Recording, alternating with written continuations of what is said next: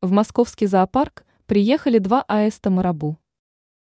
Московский зоопарк является одной из главных достопримечательностей Москвы.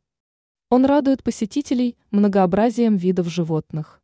По информации ТАСС, в пресс-службе Московского зоосада со ссылкой на Светлану Акулову сообщили о появлении новых питомцев двух аистов Марабу.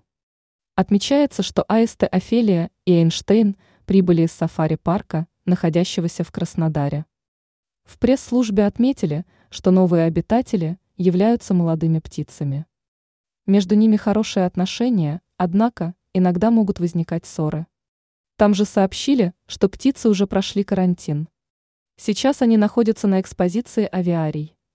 По словам Акуловой, марабу являются общительными птицами. После прибытия в зоопарк они быстро нашли контакт с сотрудниками. Она добавила, что данные аисты проявляли интерес и к гостям зоопарка. Кроме этого, несмотря на общительность птиц, тянуть к ним руки запрещается. В противном случае острые клювы могут навредить человеку.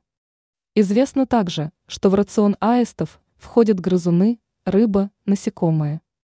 Любимой для них пищей является салака.